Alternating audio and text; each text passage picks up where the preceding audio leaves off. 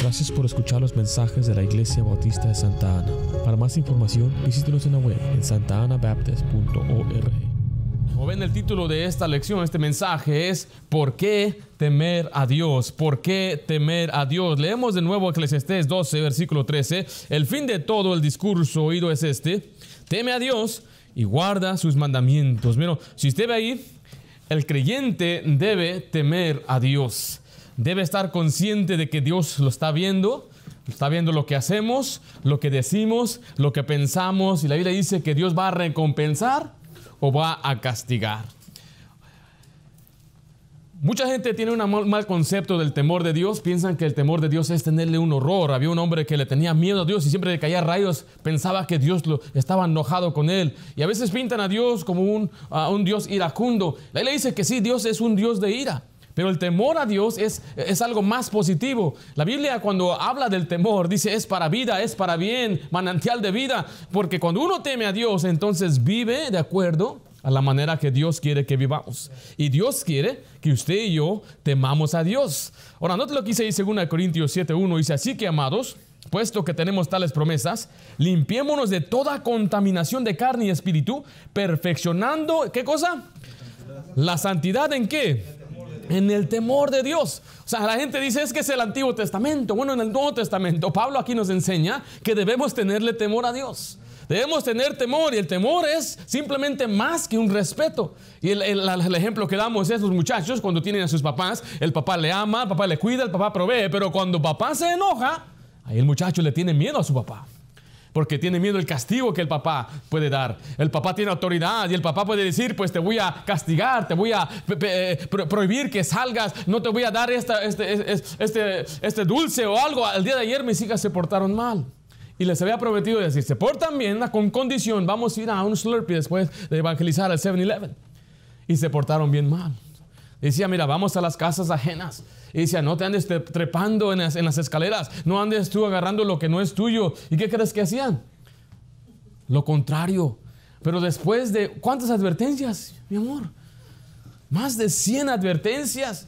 ¿Sabe que a veces tenemos que darle, eh, tenemos que reprender a nuestros hijos? ¿Sabe que muchas veces no nos gusta? Muchas veces nos duele más a nosotros. Pero mire, Dios dice que Él nos reprende, Él nos castiga, Él recompensa también. Y así también recompensamos a nuestros hijos. Es un mandato. Pero mire, es un Dios de amor y Él nos da una explicación de por qué debemos temerle a Él. Déjale una pregunta. ¿Usted teme a Dios? Usted vive consciente de que Dios lo está evaluando, observando y analizando y le va a pagar conforme a sus acciones. ¿Usted está consciente de ello? ¿Vive usted en el temor de Dios? Hoy vamos a ver tres razones por las cuales debemos temer a Dios. La primera razón es que Dios todo lo sabe. Dios todo lo sabe. Él sabe todo. Nosotros tenemos aquí en Estados Unidos tremendas agencias que retienen mucha información. Ah, tal vez la CIA, el FBI, ellos saben todo. Eh, y, hay unos también eh, abogados investigadores que cuando usted va a ellos, o cuando usted habla con ellos, ya, lo estudiaron, usted ya lo investigaron, usted ya saben mucho de usted. Usted además escriba su nombre en Google, va a decir, ¿conoces a fulano que vivía en Fullerton o vivía acá? Hay mucha información nuestra allá afuera. Y hay gente que trabaja para buscar información, pero quiero decir algo, Dios todo lo sabe. Él tiene más información, más conocimiento que la CIA, el FBI o cualquier agencia del gobierno. Dios todo lo sabe. Note lo que dice ahí Salmo 139, del 1 al 12. Dice, al músico principal, Salmo de David, oh Jehová, tú me has examinado y conocido. Tú has conocido mi sentarme y mi levantarme. Has entendido desde lejos mis pensamientos. Has escudriñado, mira, mi andar y mi reposo. Y todos mis caminos te son conocidos. Pues Aún no está la palabra en mi lengua. Y aquí, oh Jehová, ¿qué dice ahí? Tú la sabes toda. Hasta este punto, dice que Dios nos examina y nos conoce. Él sabe, eh, eh, sabe nuestras costumbres, sabe por dónde andamos, conoce nuestros caminos. Y antes de que hablemos, antes de que digamos una palabra, Dios ya la sabe. Dice el 4, pues aún no está la palabra en mi lengua. El 5 dice, detrás y delante me rodeaste y sobre mí pusiste tu mano. Tal conocimiento es demasiado maravilloso para mí. Alto es, no lo puedo comprender. Dice el 7, ¿a dónde me iré tu espíritu? Diciendo, ¿hasta dónde, ¿a dónde me puedo ir para esconderme de ti, Dios? Y si, ¿a dónde huiré de tu presencia? Si subiera a los cielos, ahí estás tú. Y si en el sol hiciere mi estrado, he aquí ahí tú estás. Si tomares las alas del alba y habitar en el extremo del mar, aún me guiará tu mano y me asirá tu diestra. Si dijere, ciertamente las tinieblas me encubrirán, me cubrirán, aún la noche resplandece alrededor de mí, aún las tinieblas no se cubren de ti, y la noche resplandece como el día, lo mismo te son las tinieblas que la luz. ¿A dónde podemos ir para escondernos de Dios? Si voy a irse al cielo, puede meterse, este, subirse usted a un cohete, eso de las naves espaciales, e irse a, lo más lejos de la luna, hasta Marte, según donde la gente quiere llegar, dice, ahí va a estar Dios. Si usted quiere ir hasta lo más profundo de la tierra y decir, voy a ir hasta el Seol, hasta el infierno mismo, ahí está Dios. Y usted dice, me voy a ir en un barco hasta lo más profundo del mar, más profundo del océano, donde no hay nada ni nadie, ahí está Dios. Usted se puede ir a los continentes donde solamente hay pingüinos, sabes que ahí también está Dios. Dios está en todo lugar. Y dice la Biblia que las tinieblas son como luz para Dios. Porque mucha gente hace, comete muchos de sus crímenes durante la noche, ¿verdad? Por eso cuando nadie los ve, y hasta se visten de negro, y se ponen sombrero negro y una, ah, una máscara negra, porque es la oscuridad, tratan eh, eh, de esconderse lo más posible. Alguien dijo esto, la oscuridad es cómplice del pecado. Porque en la oscuridad se siente uno que está salvo y seguro y piensa, nadie me está mirando, nadie sabe lo que estoy haciendo. Por eso las cantinas no tienen ventanas. Por eso los clubes nocturnos no tienen ventanas, porque la gente hace su pecado y comete todas sus morbosidades en la oscuridad, donde piensan, nadie me ve. Pero Dios dice, para mí lo oscuro es como que si hubiera luz. Hay algunos animales nocturnos ¿eh? que tienen una habilidad para ver en la noche, en la oscuridad. Y usted puede ir tal vez por aquel bosque y nada más ve los ojos de ellos brillando, ¿verdad? Tienen una habilidad que el Señor les ha dado que retienen la poca luz y pueden ellos observar y bien. Usted ha visto eso en la noche. En la noche, cuando entra un cuarto y apaga la luz, como que se pone oscuro, ¿verdad? Pero poco a poco empieza usted a poder ver un poquito. Bueno, para Dios no hay oscuridad. Yo les conté esto a los muchachos. Eh, hace unos años fui a Alaska durante el verano nuestro. Y estaba yo platicando con el pastor que me invitó y estábamos en la mesa. Eran como las 7 de la tarde. Comimos, ya eran las 10 después de platicar, eran las 11. Estábamos platicando mucho, le digo. Y se me fue muy rápido el tiempo y sentía, pues han de ser todavía las, las 8 por ahí, porque el sol todavía estaba brillando. Era la 1 de la mañana y el sol estaba brillando. Eran las 2 de la mañana y el sol estaba brillando. Oh, yo me puedo deprimir en un lugar así. Había unas persianas, pero usted sabe, cuando el sol le pega a la persiana, todo nos brilla, ¿verdad? Y ahí estaba la habitación en donde me quedé. Parecía que era de día y eran las 3 de la mañana. El sol solamente se ocultaba en el verano por dos horas. Vuelve a salir, se baja y se sube, o no sé cómo está la rotación, pero sí me explico, ¿verdad? Me acuerdo al día siguiente dice, ¿quieres ir a un McDonald's? Eran las a las 11 de la noche, pero 11 de día todavía hay. Dijo, ¿quieres ir al, campo que tenemos aquí, un parque de fútbol americano nuevo y se, lo instalaron? Fuimos a esa hora, 11, 11 y media, y había muchachos jugando ahí como que si fuera día. Yo andaba bien deprimido por allá porque... ¿Y sabe qué? Así es Dios, para Dios no hay oscuridad. O sea que Dios sabe todo. Vea lo que dice ahí, Dios todo lo ve y todo lo oye. Dios todo lo ve y todo lo oye o todo lo escucha. Dios sabe todo. Salmo 94, 9 dice, el que hizo el oído no irá. El que formó el ojo no verá. Hay quienes pensaban, no, el, Todopoderoso no nos mira. Dice, dicen algunos en la Biblia, el Todopoderoso no nos escucha. Pero Dios dice, yo formé el oído. Yo formé el ojo. ¿Y tú crees que yo no puedo ver lo que tú haces? ¿Y tú crees que yo no puedo escuchar lo que usted habla? Dice Salmo 11:4, Jehová está en su santo templo. Jehová tiene en el cielo su trono. Sus ojos ven, sus párpados examinan a los hijos de los hombres. Él está siempre mirando. En un hotel trabajaba yo y tenía un patrón que era muy desconfiado y instaló cámaras en las oficinas y las veía desde su casa. Eso era alguna tecnología nueva. Él era uno de los primeros que cargaba celular. Me acuerdo de un celular grandote que cargaba. Estamos hablando del año 2000, 2001. Casi en aquel tiempo los celulares eran algo caro, servicio muy caro. Y miraba que él hacía sus emails. Y bueno, tenía un sistema nuevo que no existía antes. Era poder conectarse por internet y transmitir eh, lo que llamamos en streaming. Y él podía ver desde su casa ahí en las pantallas. Y una vez me encontró a mí desprevenido. Porque nos daba un uniforme, nos daba reglas y cuando él se iba, cuando el gato se va, ¿qué hace el ratón? Y cuando se iba el patrón, ya cuando agarrábamos confianza, porque los primeros días, sí, patroncito. Y toda la noche me quedaba yo dormido, porque mi trabajo era, de noche. Y me quedaba, disculpe, despierto. Ah, siempre ahí esperando a ver cuándo venía un cliente.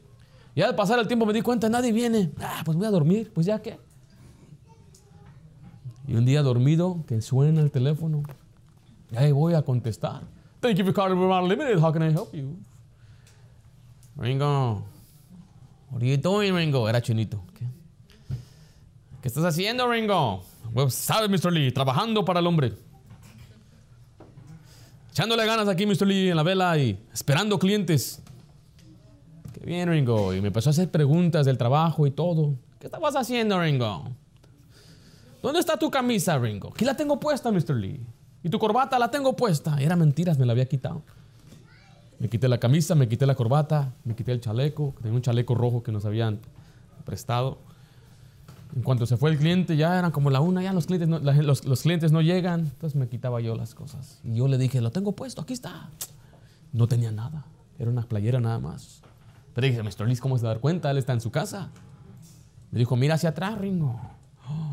Cuando dijo eso, dije, está en el estacionamiento este chino, ah, que se pasa? Y que volteo y empiezo a decir, ah, Mr. Lee, no ande bromeando conmigo. dice, no, Ringo, mira la esquina hacia arriba. Y ahí estaba la cámara. Hasta le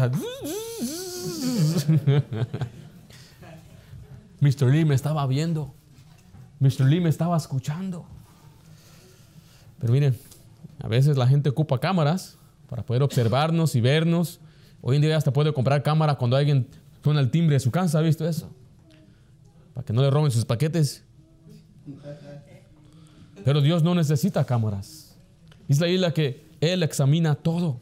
Dice Proverbios 15:3, los ojos de Jehová están, mire, en todo lugar, mirando a quienes, a los malos y a los buenos. Entonces Dios mira a todos, a todo hombre. Él observa nuestras, eh, nuestras acciones, Él escucha nuestras palabras, todas las búsquedas en el teléfono, el internet, Dios las conoce.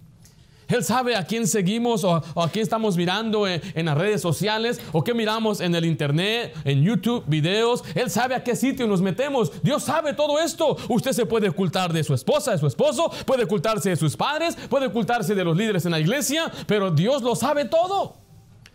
Puede poner ahí una palomita que diga no se registre el historial, pero Dios todo lo registra porque Él todo lo sabe. Téngalo por seguro que Dios todo lo sabe. Por eso usted debe temer a Dios. Dios sabe a dónde va y con quién está. Él sabe cuando el muchacho dice que fue a la escuela, pero se la pintió. Pero esos muchachos deben saber que tú puedes engañar a papá o mamá y decir que andabas ahí en biología y te inventas lo que dijo el maestro Mr. Brown. Mr. Brown nos, nos habló de esto y aquello. Y es pura mentira. Él sabe dónde van los esposos, las esposas, sabe dónde se mete la mujer, sabe dónde anda el varón. Él sabe, nos está siguiendo. Mire, nuestros teléfonos hoy, especialmente si tiene un iPhone, tiene ahí para saber dónde están tus amigos, where my friends, my family. Y donde quiera que van, le están tiendo tin, tin, tin. Cada segundo se actualiza y puede seguir. Mi esposa ya lo tenemos. Y me gusta cuando ella va y dice, oh, ya está en este lugar y ya está en esta tienda aquí. Me está diciendo mi esposa, ¿me estás observando? El que nada debe, teme. Pero ¿sabe que Dios sabe por dónde anda. Usted puede decir, entré al trabajo, fui a este lugar, pero se fue Rosarito. Dios sabe eso. Dios sabe cuando usted va a lugares, cuando va a ir mira los buenos, cuando va a la iglesia, cuando va al trabajo y mira también los malos, cuando hace cosas indebidas. Dios lo sabe. Dios sabe, muchacho, cuando te peleas. Cuando le robas a tu mamá, le hablas la cartera y andas sacando ahí el dolarito y se acaba no se dar cuenta, son poquitos dólares. O cuando el papá deja ahí un cambio por ahí y ahí el mano largo viene y algunos tenían eh, la, maña de eh, levantar algo que no era suyo, esconderlo en un lugar y esperar que nadie diga nada y después se lo bolseaban. Pero si alguien decía algo, "Oh, creo que yo lo vi por acá. Dios sabe cuando mentimos en nuestros taxes, cuando mentimos en los impuestos y estamos reclamando a un pariente en México que nunca le mandamos ni un centavo. Mira, hay algunos ah, contadores que nos dicen, yo te puedo ayudar. Nuestro contador ah, nos había dicho a veces, ¿tienes familiares? ¿Cuánto le mandaste o cuánto quieres que le ponga aquí? Dios sabe todo eso. Dios sabe cuando los esposos se gritan, cuando se enojan, tal vez los hijos no se dan cuenta, tal vez el pastor no se da cuenta, pero Dios todo lo sabe. Dios sabe cuando usted fuma, cuando usted toma, cuando usted está envuelto en los vicios. Y dice, pues una al año no hace daño. Pregúntele a Dios. Dios aborrece la borrachera. Y dice, no proveáis para los deseos de la carne. Y la borrachera es deseo de la carne. Entonces a Dios no le gusta que le damos la oportunidad o chance a la carne para reavivarse. Y Dios sabe cuando estamos haciendo estas cosas. No podemos ocultar nada de Dios. Dios sabe cuando cometemos perversidades. ¿Por qué temerle a Dios? Porque Dios todo lo sabe, Él todo lo ve y todo lo oye. Pero mire, algo que le va a espantar más es el siguiente punto. Dice que Dios conoce todo pensamiento.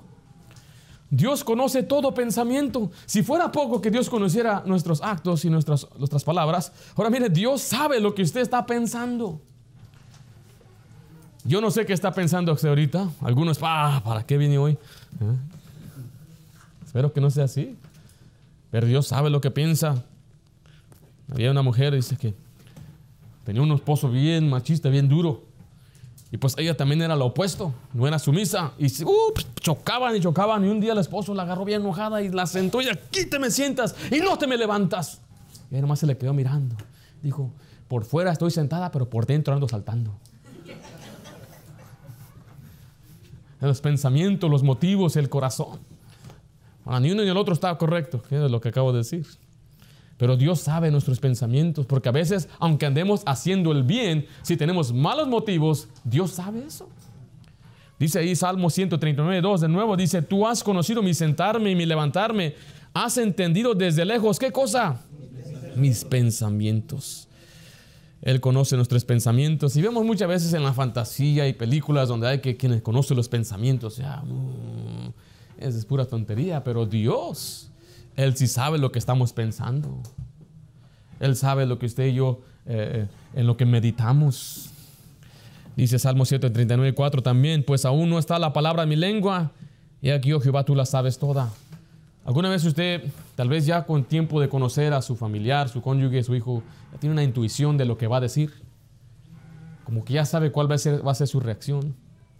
Usted sabe cuando le diga a su hijo que tiene la basura, va a decir, ¡ah! Usted sabe que va a emitir ese ruido. Usted ya lo sabe. Va a decir, ¿y por qué yo? Mis hijas dicen, es because. Cuando lo estamos regañando, ¿eh? ¿qué está diciendo? Es because. Y siempre ya sabía que ibas a decir eso. Dios nos conoce de tal manera que ya sabe lo que vamos a decir porque ya conoce también nuestros pensamientos. Dice Hebreos 4:13, y no hay cosa creada que no sea manifestada en su presencia antes bien, todas las cosas están desnudas y abiertas a los ojos de aquel a quien tenemos que dar, ¿qué dice ahí? Dar cuenta. O sea, vamos a darle cuentas a Dios por todas estas cosas. Y ahorita vamos a ver de qué manera. Dar cuentas es, vamos a tener que reportar por lo bueno y lo malo. Pero mire, cuando hacemos el mal, nos lleva al segundo punto. La segunda verdad es Dios castiga al malo o a lo malo. Dios castiga a lo malo. La primera razón de por qué tener temor a Dios es porque Dios todo lo sabe, está en todo lugar, todo lo oye, todo lo sabe, conoce los pensamientos. Y en segundo lugar, porque Dios castiga lo malo. Dios castiga lo malo, dice así Proverbios, 13, eh, Proverbios 1, 29 al 32. Dice, por cuanto aborrecieron la sabiduría y no escogieron, ¿qué cosa dice ahí? El temor de Jehová. Mira, aquí está hablando de personas, Dios le llama insensatas, necias. Eh, que son testaduros, cabezones, que no entienden. Y Dios dice, yo les extendí mi mano, les estoy llamando, arréglense, arreglen cuentas conmigo, yo estoy para recibirlos, yo les voy a perdonar, pero ellos dicen, no quieren la reprensión de Dios, no quieren acercarse a Dios, y aquí está diciendo que ellos no escogieron el temor de Dios. Note lo que pasa al siguiente versículo, ni quisieron mi consejo y menospreciaron toda reprensión mía. Comerán del fruto de su camino. Esta palabra comerán del fruto de su camino, esa frase, está hablando de cosechar lo que uno siembra. Y serán hastiados de sus propios consejos. porque el desvío de los ignorantes los matará y la prosperidad de los necios los echará a perder. Mire, esto me recuerda mucho, especialmente de los jóvenes que se le advierte y se le advierte y se le advierte y se le advierte. No andes con esas personas, no andes por esos caminos, no andes con los que andan de pandilleros, no andes con los que tienen vicios y no hace caso. Y no quiere escuchar. Nosotros vamos, este es un testaduro, es un cabezón, nada le entra por la cabeza. Después viene la destrucción a su vida. Y el pasaje ahí en, Proverbios 1 dice que viene como torbellino viene como sorpresa, algo que ni esperaba, algo que pensaba, pues a mí nunca me va a pasar nada malo, a mí no me va a ir mal, pero ahí es donde se equivoca, especialmente el creyente. El creyente debe estar consciente de que Dios castiga lo malo que hacemos. Somos salvos por fe y por gracia, pero hubo unas severas consecuencias que vienen a los hijos de Dios, tremendas. No este juego. He visto a Dios apretar aquel cuello y apretar y apretar y apretar hasta que finalmente muchos son destruidos. Mire, por Dios mismo renda cosas caer en manos de un Dios vivo. Y después Dios lo que hace agarra al cristiano, lo ambienta a los perros de Satanás para que Satanás mismo los zarandee. Dios castiga lo malo. ¿Pero por qué, pastor? Porque nos ama. Escribe ahí, porque nos ama. Proverbios 3:12 dice, porque Jehová al que ama, ¿qué dice ahí? Castiga. como el Padre al Hijo a quien quiere. Aquí podemos ver la, enseñanza del amor de Dios. Muchos hablan del amor de Dios. Oh, Dios me ama, Dios es amor, Dios es amor. Pero equivocamos el amar a Dios por tolerar. Dios es muy paciente, pero Dios también tiene una paciencia que se agota. Y eso lo hemos visto en la escritura muchas veces. A, los primeros hombres que había creado, Dice Dios les dio 120 años, no contenderá mi espíritu contra el hombre para siempre, dice Génesis 6, sino que 120 años serán sus días. Y por 120 años estaba ahí Noé predicando y predicando, pero no hicieron caso y vino el diluvio.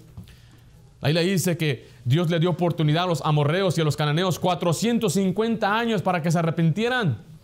Pero no se arrepintieron, entonces Dios mandó a Josué con su ejército a destruir todas esas países, esas naciones. La gente dice, Dios es malo, el, Dios del Antiguo Testamento es malo. Yo veo que el Dios del Antiguo Testamento fue más paciente. Es muy paciente. Nada más que usted lee dos capítulos y piensa que ves un día. Pasaron cientos de años y a veces miles de años, la paciencia de Dios se agota. Y quiero decirle, Dios le va a castigar a usted, me va a castigar a mí, nos va a castigar a todos nosotros cuando hacemos lo malo. ¿Por qué? Porque nos ama.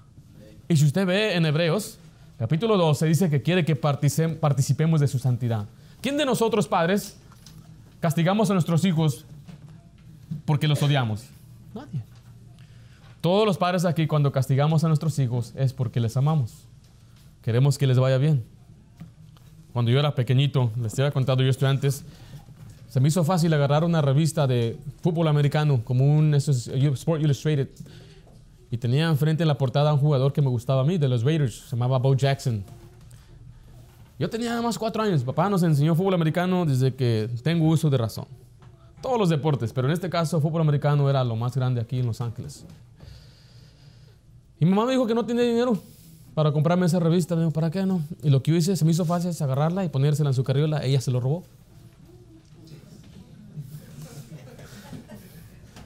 No lo pagó ella. Ya llegando al estacionamiento que voy sacando la revista, le digo, mira mamá, yo contento, ingenuo, pensaba que hice algo bien, algo bueno.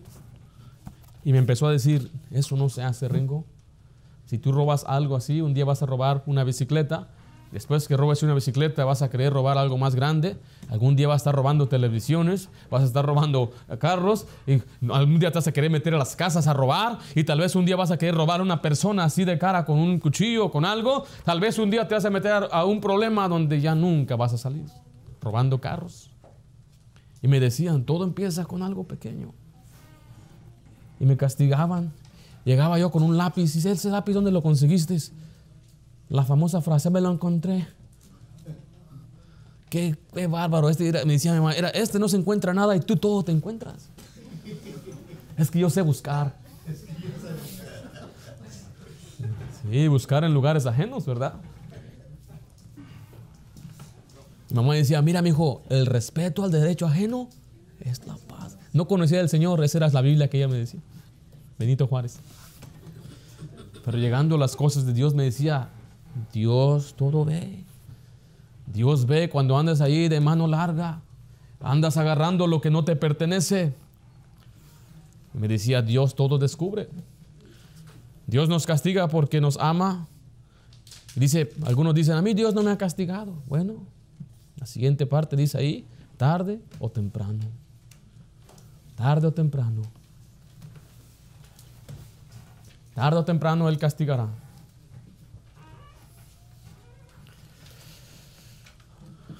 A veces nosotros los padres, pues tenemos, a veces nos falta un poquito más paciencia y castigamos en nuestro furor.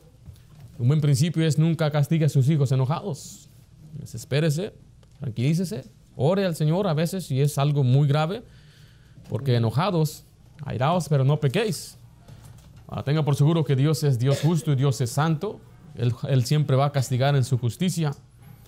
Nosotros sí, a veces no castigamos bien. Una vez me porté mal, pero bien mal. Siempre me portaba mal. Me decía, este no agarra la onda, decían mis papás.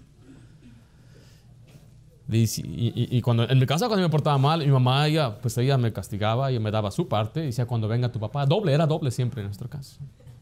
Pero en el caso de mi papá era más una decepción. Mi mamá se enojaba, emocional, un poquito me pegaba, ya se le quitaba. Pero mi papá era la decepción, miraba el rostro, le hacían más, le cachaba la cabeza. Eso me dolía más cuando agachaba la cabeza. Y una vez estábamos él y yo caminando, ya, ya, ya, ya, no hay remedio. Voy a mandar a este a México a cuidar vacas. Voy a mandar a este a mejor a un correccional. No sé qué hacer con este. Pastor, con usted, tan bueno y amable que se ve este aquí delante de todos nosotros. Para que le dé esperanza a sus hijos, hermano. No piense que no se dé por vencido. Y le pregunté, ¿por qué me pegas? Y él me miró y me dijo, porque te amo. Yo lo miré a él. Y él me miraba a mí, yo casi, no sé, nunca lo había visto llorar, pero yo pensé que en ese momento miré como una desesperación en él. Y eso me caló más el corazón que cualquier latigazo que me había dado en mi vida. ¿Y sabe qué? El Señor nos castiga porque nos ama. Y ese castigo, mire, va a llegar tarde o temprano. Y en esa ocasión que les decía que me porté mal, esperaba yo a mi papá, esperaba yo mi destino. ¿eh? Estaba yo en mi cama, no, no hacía nada, tenía que esperarme hasta que llegara él. Llegó él, fue a comer, se ocupó, yo no salí. Estaba esperando que llegara o que me llamara. Era tiempo de la iglesia, listo, ir a la iglesia, fuimos a la iglesia, como que se le pasó. Yo todo el tiempo estaba orando, Señor, misericordia, dame misericordia, Señor. Ahí se oraba, Señor, dame misericordia. Al día siguiente, en la mañana me desperté, vamos a la escuela, me llevaba a la escuela él, pero yo todo el tiempo hasta me portaba bien. ¿Cómo está, jefe? Dios bendiga. ¿Cómo está, hermano? me portaba bien, barría, sin que nadie me lo pidiera. Sacaba la basura. Ya saqué la basura, ma. ¿Y por qué? ¿Qué está pasando? No, no, pues sabes, un buen ciudadano aquí tiene que hacer su parte. Le daba besos a mi hermana, la trataba bien, a mis hermanos no les molestaba. Era el ciudadano ideal. Dos semanas pasaron, dos semanas. Yo pensé, ya se le pasó ya miró mi, comportamiento, mi conducta, va a ser clemente hacia mí y va a pasar por alto la culpa, así como Cristo la pasó conmigo, dije. Ese sí es un Cristo, dije. Y un día me llama a la habitación de él, vengo, ven por acá, pero con un tono así, ven para acá, vengo. Me está llamando papá, hasta entré así como hasta brincoteando. ¿Qué pasó, papá? Me dice, ¿te acuerdas de dos semanas? ¿Cómo? Se me cayó el corazón. Oh, Tarde que temprano. Dice números 23, 32, 23. Mas si así no lo hacéis, o sea, si no sigue los mandamientos, he aquí habréis, habréis pecado ante Jehová. Y sabed, mire que vuestro pecado, ¿qué dice ahí? Os alcanzará. Uh, yo he pecado, voy a huir de la presencia de Dios, decía Jonás, pero hasta allá lo alcanzó Dios.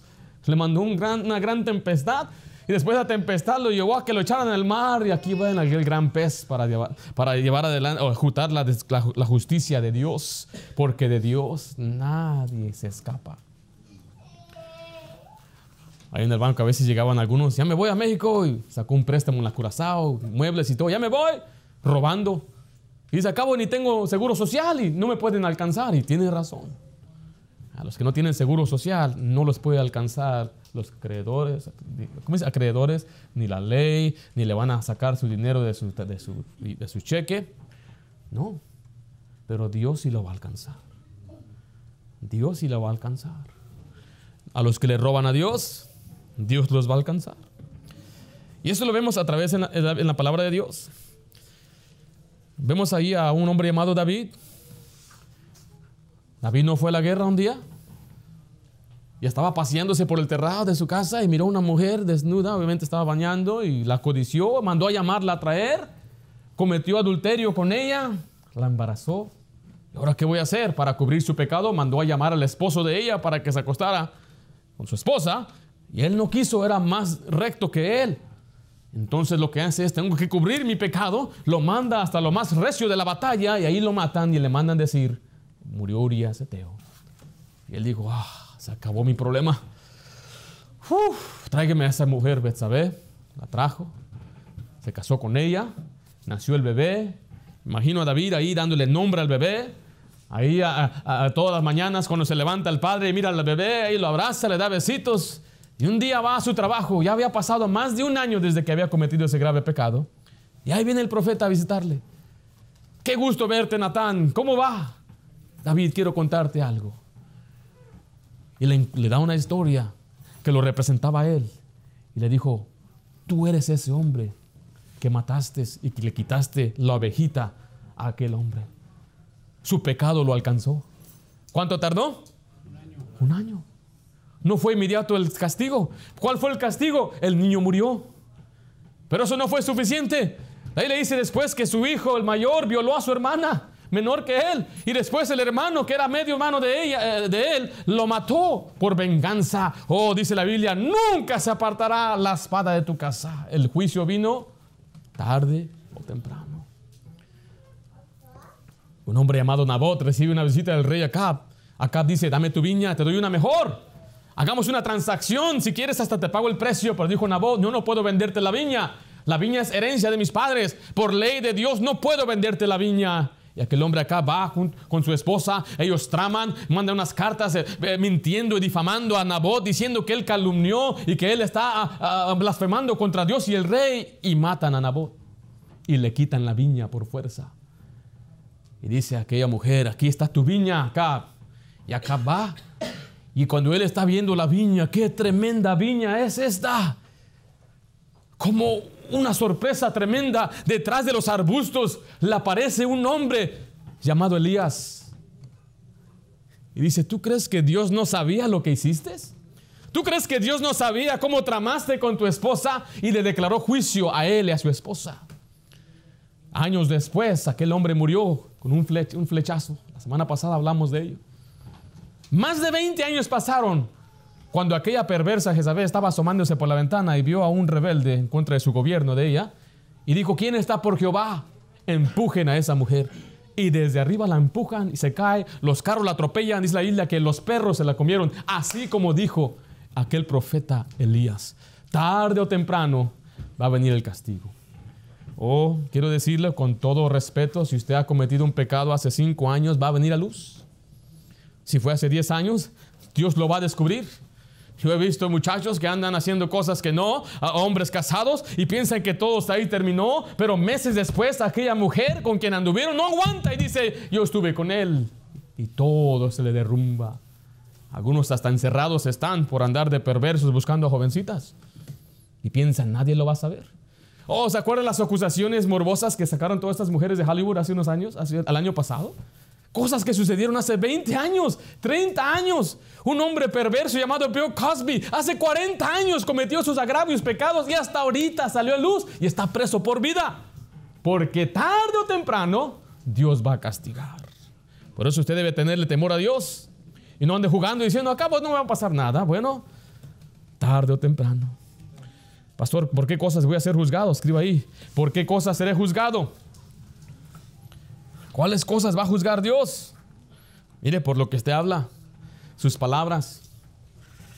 Dice así Efesios 4:29, ninguna palabra, ¿qué dice ahí? Corrompida salga de vuestra boca, sino la que sea buena para la edificación, necesaria edificación, a fin de dar gracias a los oyentes. ¿Qué es una palabra corrompida? Es una palabra, una grosería, una palabra que maldice, una palabra de doble sentido, mentiras. Todas esas cosas son corrompidas, corrompen. Nuestras palabras deben más bien edificar. Dice, ¿por qué tú no dices groserías? Porque Dios me ha dicho que no debo yo hablar palabra corrompida. Ah, pero ¿qué tiene? Y muchos hoy en día dicen groserías y piensan que está, es normal, que está bien. Y algunos piensan que suenan más fuertes, más hombres, más machos porque dicen groserías. Y algunos dicen, yo no digo groserías, pero sí dicen lo que en México llamamos majaderías. Que no son palabras, eh, que no son palabras malas, pero sí son groseras. A veces nos hacemos la pregunta, pues, ¿cómo debemos hablar? Mire, yo sé que salimos a veces del vulgo, del barrio, del rancho, pero no quiere decir que nos debemos quedar así. Debemos aprender a mejorar nuestra manera de expresar y hablar. La gente que no es mexicana dice a los mexicanos, por cada palabra, por cada diez palabras, dos son groserías. Nada más si usted trabaja en construcciones, usted sabe lo que yo hablo. Si trabaja en un restaurante, trabaja en la fábrica, sabe que la gente dice de groserías y de muchos insultos. Bueno, está bien, ellos no conocen del Señor. Muchas veces usted tiene que superarlo, pero si usted se da a respetar y usted no habla así, a usted no lo van a tratar así.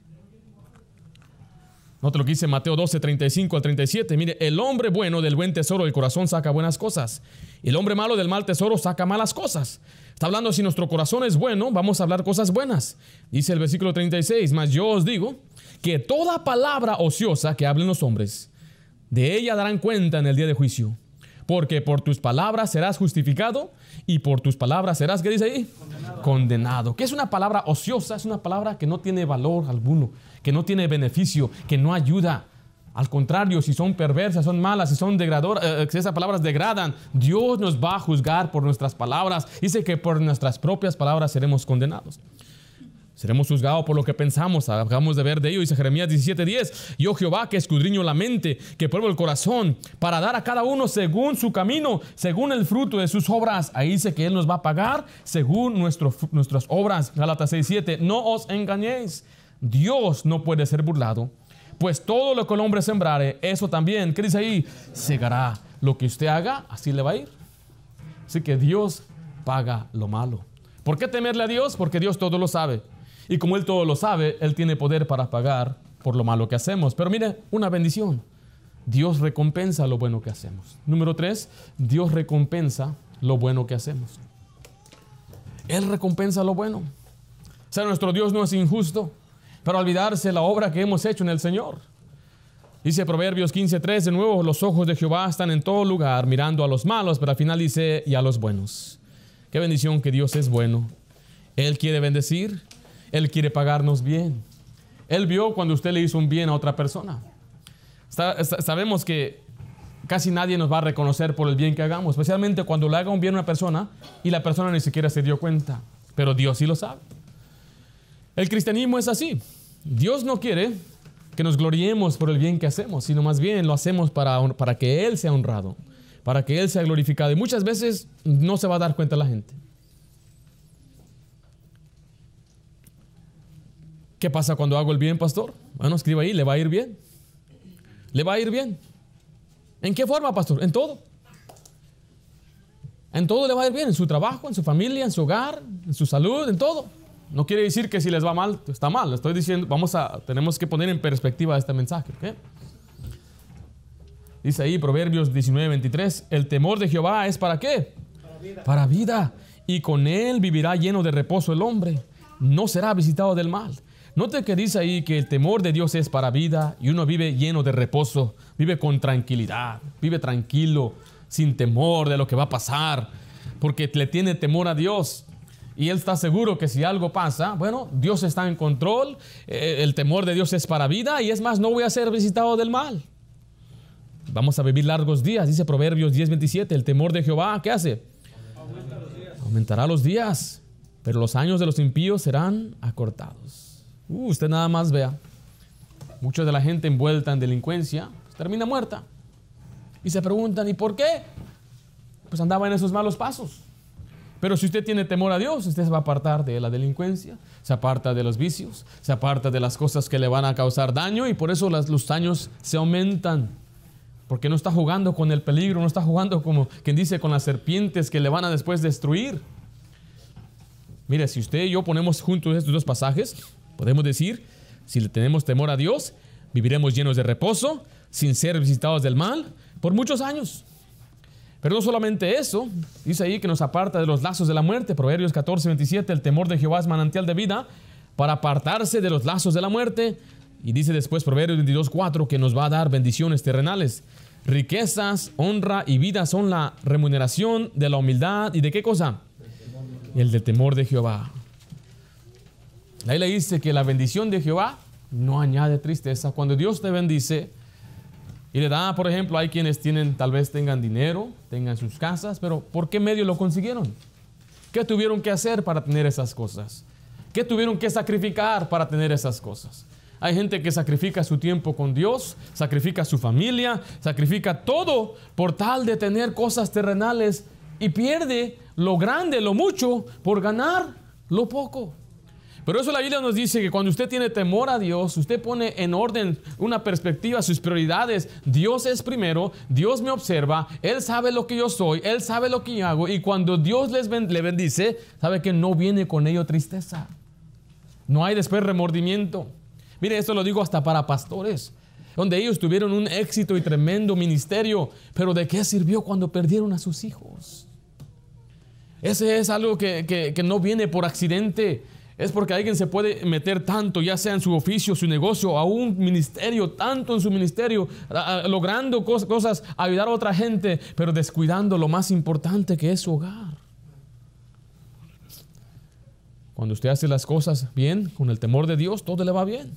Así que yo le animo esta, esta mañana que usted persevere en el temor de Dios. Persevere en el temor de Dios. Dice Proverbios 23, 17, no tenga tu corazón envidia de los pecadores, antes persevera en el temor de Jehová todo el tiempo. ¿Quiénes son los pecadores? ¿A quién no debemos tener envidia?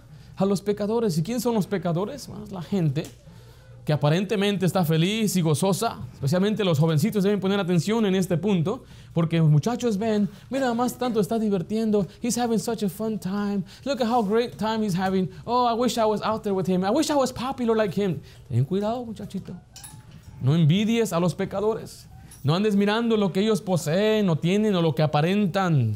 Mira, muchas veces, o es más, la mayoría de las veces, su risa se convierte en llanto. Por eso Dios dice, preocúpate por ti mismo, no te preocupes por los demás, no tengas envidia de ellos, sino sigue en el temor de Dios. Sigue aprendiendo acerca del temor de Dios. Pastor, ¿cómo yo puedo aprender más del temor de Dios? Dice Proverbios 2 del 1 al 5. Hijo mío, si recibieres qué cosa? Mis palabras. ¿Cuáles son las palabras de Dios? La Biblia, si recibieres mis palabras y mis mandamientos atesorares dentro de ti, de manera que inclines tu oído a la sabiduría y apliques tu corazón a la prudencia, y clamares a la inteligencia y a la prudencia, alzares tu voz, si como a plata la buscares y la procurares como a tesoros escondidos, miren el dice el 5, entonces entenderás el temor de Jehová hallarás el conocimiento de Dios. Mire, porque Jehová da la sabiduría y de su boca viene el conocimiento e inteligencia. ¿Usted quiere aprender a temer a Dios? Aquí está en el libro. Usted lea la palabra de Dios y sabe que hay muchachitos. Yo no entendía. Cuando era joven, mi papá me decía, no te metas aquí, no andes con ellos. Y yo no entendía. Y se hace una fiesta, papá. Solamente quiere hacer la vida aburrida. No lo entendía, pero tenía que obedecer. Y por fe obedecí. Y gracias a Dios que no me metí en algo que ahora estoy arrepentido. Pero años después de leer la Biblia, ahora lo entiendo. Por eso, muchachito, tú debes meterte en la Biblia. Varón, metámonos en la palabra de Dios para que aprendamos mejor el temor de Dios. Es un beneficio, es para vida, es manantial de vida, es para darnos bendición. ¿Por qué temer a Dios? Porque Dios todo lo sabe. Él ve todo, Él oye todo. Él conoce nuestros pensamientos. ¿Por qué temer a Dios? Porque Él va a castigar lo malo que hagamos.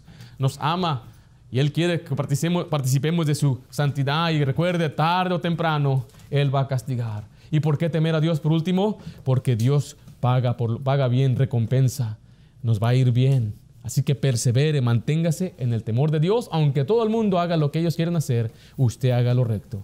Y si quiere aprender más del temor de Dios, ya tiene aquí su recurso.